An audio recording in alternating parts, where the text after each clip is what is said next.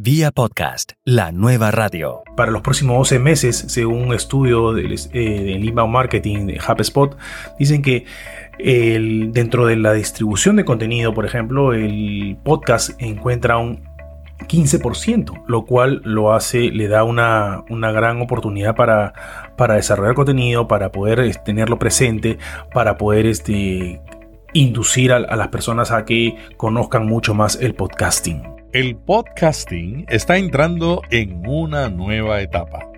En Estados Unidos los oyentes de podcast escuchan entre 5 a 6 a la semana. En Iberoamérica hay cientos de podcasts y cada día se lanzan más. La oferta aumenta y los oyentes están siendo más selectivos.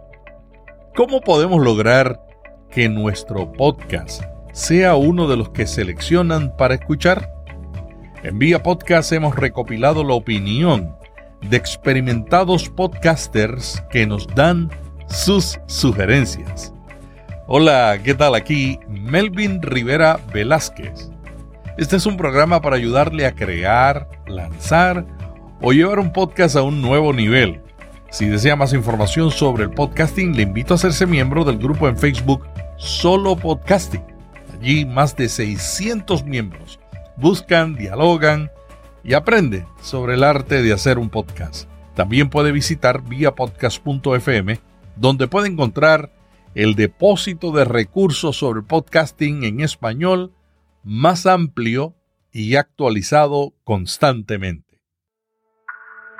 Vía Podcast. Vía Podcast. Vía Podcast es la nueva radio. Creo que la verdad que hasta el momento me parece que nadie tiene la receta mágica. Habla Pato Lopardo del podcast Ni aunque me lo pidas de rodillas y la Unión Podcastera. Lo que sí sabemos que existen varios factores que podemos tener en cuenta. Así que sin ahondar en cada uno, te voy a nombrar los que para mí hacen la diferencia. Como primer punto, creo que hay que enfocarse en la elección de una buena portada con un mensaje visible, porque a veces queremos poner mucha información y no nos acordamos que después en iTunes queda todo reducido en pequeños iconos, así que debemos priorizar espacios. En segunda instancia, eh, es importante tener continuidad de publicación y respetar la regularidad con la que publicamos nuestros episodios cosa que es muy difícil ya que la mayoría de nosotros tenemos nuestros trabajos en paralelo a la producción de nuestros podcasts, pero debemos tratar que sea de esa manera. En el tercer punto, te diría que quisiera nombrar la palabra contenido, esa palabra que creo que significa muchísimo, por no decir casi todo, porque creo que podemos cumplir todos los requerimientos, pero si el contenido no es bueno o no engancha al oyente, es muy difícil que nuestro producto llegue a obtener mayores descargas. Creo que se va a estancar en algún momento. En cuarto lugar, todos sabemos que las redes sociales ocupan hoy un lugar clave para la difusión, de manera que es muy importante que el podcast sea publicitado por lo menos en Facebook y en Twitter principalmente, eh, donde sabemos que existen grupos de podcasting que ayudan en esa tarea y otros como por ejemplo solo podcasting, que donde puedan investigar sobre directorios y otros lugares de la web donde poder promocionar. Y dejé en último lugar al tema del equipamiento, ya que cuando alguien quiere arrancar en este mundo, yo le digo que empiece con lo que tiene a mano, un celular, unos auriculares baratos, lo que sea. Pero obviamente cuando pueda ir renovándose con, con aunque sea un buen micrófono, obviamente que siempre va a sumar de manera importante a todo este combo de recomendaciones. Eh, obviamente, si, si luego pueden también unirse alguna red, alguna red de podcasting, eh, creo que se van a, se hacen cosas más fácil, se puede llegar a quizás mejores plataformas o pelear de diferente manera para hostear su contenido. Si uno está estancado con las descargas o quedó en un, en un lugar donde uno quiere crecer, Creo que al donde hay que apuntar es a, el contenido que uno está generando, ver la manera de, de agregarle cosas, cosas nuevas, de, de replantearse si, si el contenido realmente es lo que uno escucharía del otro lado. Eh, y seguramente haga falta dedicarle un poco más de tiempo, porque eh, sea cual sea la temática del podcast, sea un podcast de música, sea de cine, sea de comidas, de dietas, creo que de lo que sea, el contenido se logra investigando más, buscando más. Así que yo creo que es una cuestión de tiempo para poder mejorar lo que, lo que uno quiere expresar y comunicar. Y de esa manera creo que se van a, obtener mejores resultados. No sé si, si el deseado por uno, pero creo que es la única forma de, ir creciendo poco a poco. Eh, luego están los lo que se puede llamar hacer eh, algunas pinceladas, algunos firuletes al podcast, como no sé, ponerle alguna cortina de fondo musical, eh, alguna intro nueva, algún, eh, algún final de otra manera. Pero eso yo creo que son cosas más irrelevantes o que no hacen, que no van a hacer a la cuestión de sumar más oyentes y más descargas. El otro día, hablando con Enrique Vargas de Mirada Científica entre otros podcasts de los que tiene, él me decía de no caer en los clichés. No me acuerdo cómo salió el tema y, me nombró eso que me dejó pensando, porque cuántas veces eh, caemos en, en cliché, en repeticiones. Y quizás esto sirva para preguntarnos a nosotros mismos si estamos abordando siempre los mismos temas o contados de la misma manera o de la misma perspectiva y así tratar de que nuestra mente esté inquieta, esté creativa, que no se quede en la famosa zona de confort. Julio Muñiz del podcast Inconfundiblemente Latino piensa que además del contenido, es importante la frecuencia y aumentar la cantidad de episodios reciclando los antiguos. Es curioso, pero vivimos en la época en que el plan de marketing ya no es suficiente. Necesitamos tener un plan de marketing para nuestro plan de marketing. Imagino que la mayoría de los podcasters utilizan o hacen su podcast como un instrumento para posicionar su marca o negocio. Pero al mismo tiempo, ahora necesitamos hacer una acción de marketing para nuestro plan de marketing. Es decir, necesitamos hacer acciones para que las piezas que constituyen nuestra estrategia sean descubiertas en este caso el podcast. Bueno, ¿cuáles han sido las acciones que a mí me han ayudado más a alcanzar una audiencia mayor y que tenga mayores downloads, mayor cantidad de downloads? Tres acciones principales. Por un lado, la primera. No van en el orden de importancia, todas son igual de importancia y me imagino que cada caso es distinto dependiendo del tipo de podcast y audiencia, pero en mi caso, en Inconfundiblemente Latino, son así. Uno, por un lado, aumentar la cantidad de mis episodios publicados. Bueno, además de que esto contribuye a crear una relación más cercana con la audiencia, una vez que alguien decidió hacer el compromiso, suscribirse a tu podcast, es porque siente que le entregas información que le es de utilidad, que le entrega valor. Si ese es el caso, lo más probable es que espere más de ti. Pero atención, hay que escuchar muy bien a la audiencia porque no olvides que todo esto se hace exclusivamente por ellos. Hay que escuchar qué dicen, cuánto de nuestro contenido están dispuestos a recibir y a consumir. No hay que entregar más del que legamos a saturarlos. Hay que entregar la cantidad exacta que los deje con la inquietud de recibir más, que siempre estén esperando algo más de ti, en vez de estar cansados. Por ejemplo, lo que yo hago es publicar episodios especiales, reempaquetar contenido anterior para darle vida de otra manera, entregarlo de una manera ágil, interesante, que haga parecer que siempre es actual y vigente, siempre es relevante para nuestra audiencia. Eso es lo que hago, reempaquetar contenido anterior, además de aumentar la cantidad de entrevistas que hago. La segunda acción fue mejorar la cantidad la calidad de mis invitados. Esto es algo complicado para podcasts nuevos, por supuesto, pero es muy importante.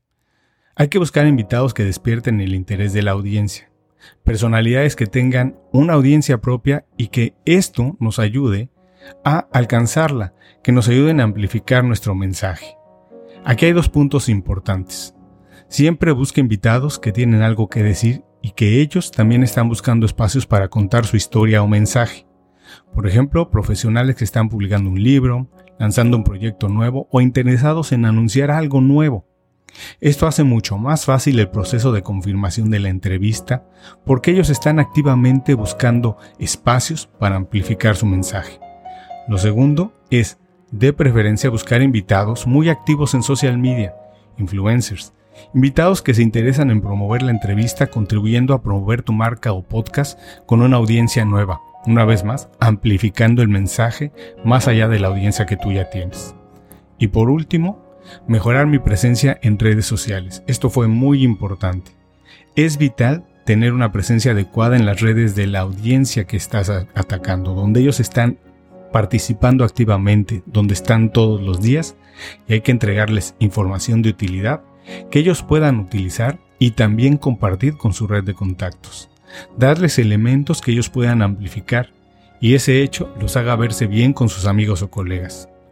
Estas son las tres acciones que me ayudaron a duplicar mis downloads de manera exponencial y rápida en menos de tres semanas.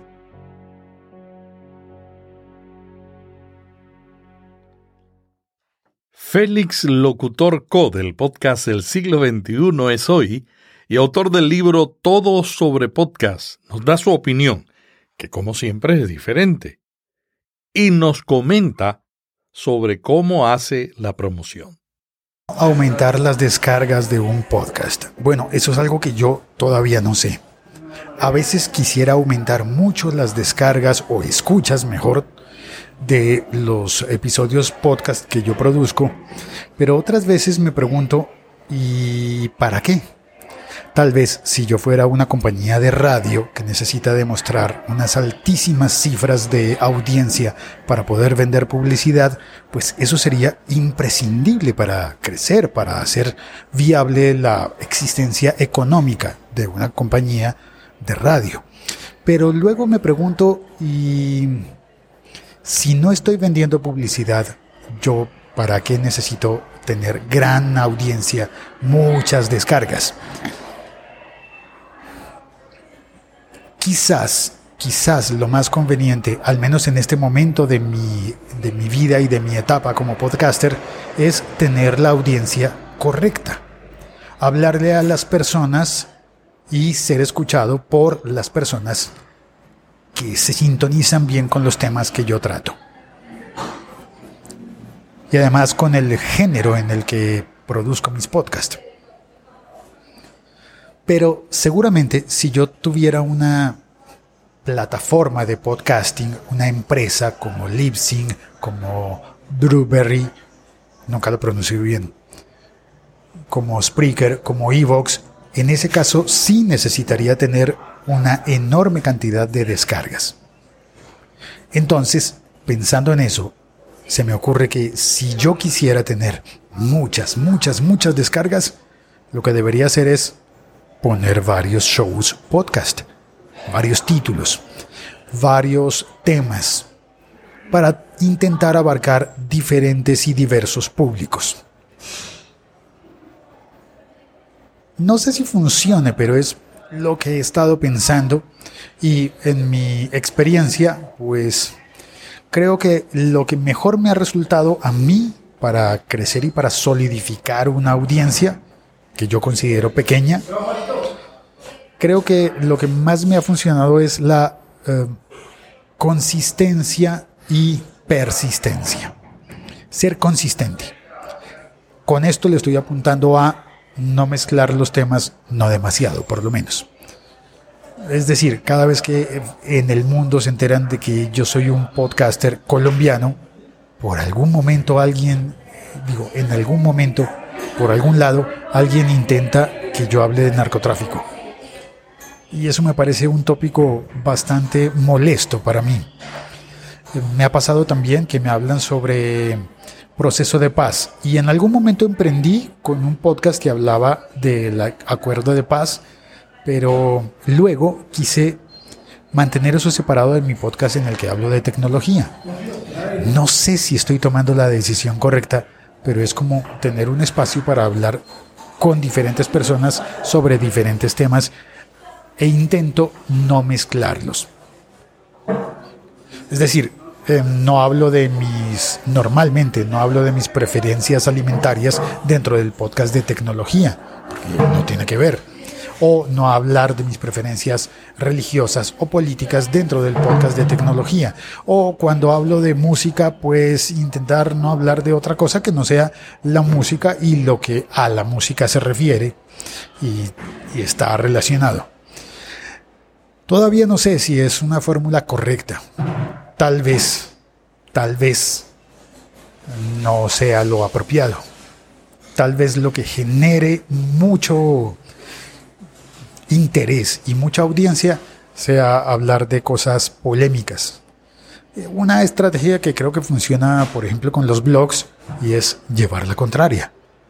Eh, proponer algo que cause escosor y que motive a la gente a querer difundirlo, por ejemplo, para contradecirte o para exponerte en público. A veces me ha pasado que algunos de los episodios podcast que más son oídos de lo que yo produzco, normalmente mm, puede, digo, puede pasar que esos episodios éxito, blockbuster, no son los episodios que a mí más me gustan. Puede ser que pase que no me gusten por el tema que se trató o por la reacción que se produjo o no sé, cosas así. Estoy seguro que, por ejemplo, que si algo malo me ocurriera en este momento que estoy grabando, no estoy en la calle literalmente, pero estoy cerca. Si algo malo me ocurriera y eso quedara grabado, sería muy interesante. Tendría posiblemente muchas escuchas si logro publicarlo, pero en realidad quiero que me pase algo controversial o malo o impactante. Tal vez no. Tal vez quiero mantenerme en un nivel tranquilo de poder mantener charlas sensatas con, con una lógica que me haga sentir cómodo y confortable. De otra forma, quizás si quisiera ser masivo, volvería a pedir trabajo en radio tradicional, radio convencional. En lo práctico, ¿cómo promociono mis episodios? Trato de estar con los audios disponible, disponibles en todas las plataformas que, que me sea posible. Por eso publico en diferentes hostings de audio. Eso puede ser contraproducente porque divido las escuchas eh, pero yo quiero pensar que no estoy obligando a nadie a que vaya a oír mis audios en un único lugar exclusivo, que es lo que recomiendan los que saben de, de mercadeo en línea y de ventas de publicidad, tener todo centralizado. Obligar a la gente a que vaya a mi página web para suscribirse y para que den su correo. Yo quiero pensarlo diferente. Quiero llegar hasta los sitios en los que estén las personas oyendo. Es como una entrega a domicilio. No quiero obligar a las personas a que vengan a mi sitio web, sino enviar mi audio hasta los sitios donde están pasando las personas. En ese sentido, pues estoy en Spreaker, en Evox, en Audioboom, en SoundCloud, en YouTube, también sí, en YouTube en Acast y en un montón de plataformas que ni siquiera me sé, que toman los audios directamente del feed. Y normalmente le pido a la gente que comparta mis audios. No que los guarde con llave, sino que los comparta. Bueno, eso pienso yo. Intento estar en todas las plataformas eh, posibles e incluso en Instagram a veces produzco piezas de video muy cortas invitando a las personas para que vayan a oír mi podcast. La mayoría de las veces confieso que no funciona. Los que ven mis mensajes en Instagram no van a oír mi podcast. Pero por lo menos se enteran de que yo estoy haciendo un podcast. Después me los encuentro por la calle y me dicen, ¿cómo va el podcast? Y también es un poco confuso. Hay personas que creen que mis podcasts son las promos en video que a veces hago. Se confunden y piensan que al ver una promo de 20 segundos ya vieron el podcast. Y yo digo, no, tenías que oír un audio que dura aproximadamente 15 minutos. Ah, no, eso no. Bueno, eh, si lo miro desde el punto de vista decepcionante, digo, estoy haciendo la tarea mal. Pero si lo miro desde el punto de vista optimista, siento que esa persona en realidad no hace parte de mi público, pero sabe que estoy haciendo podcast. Y eso ya es algo.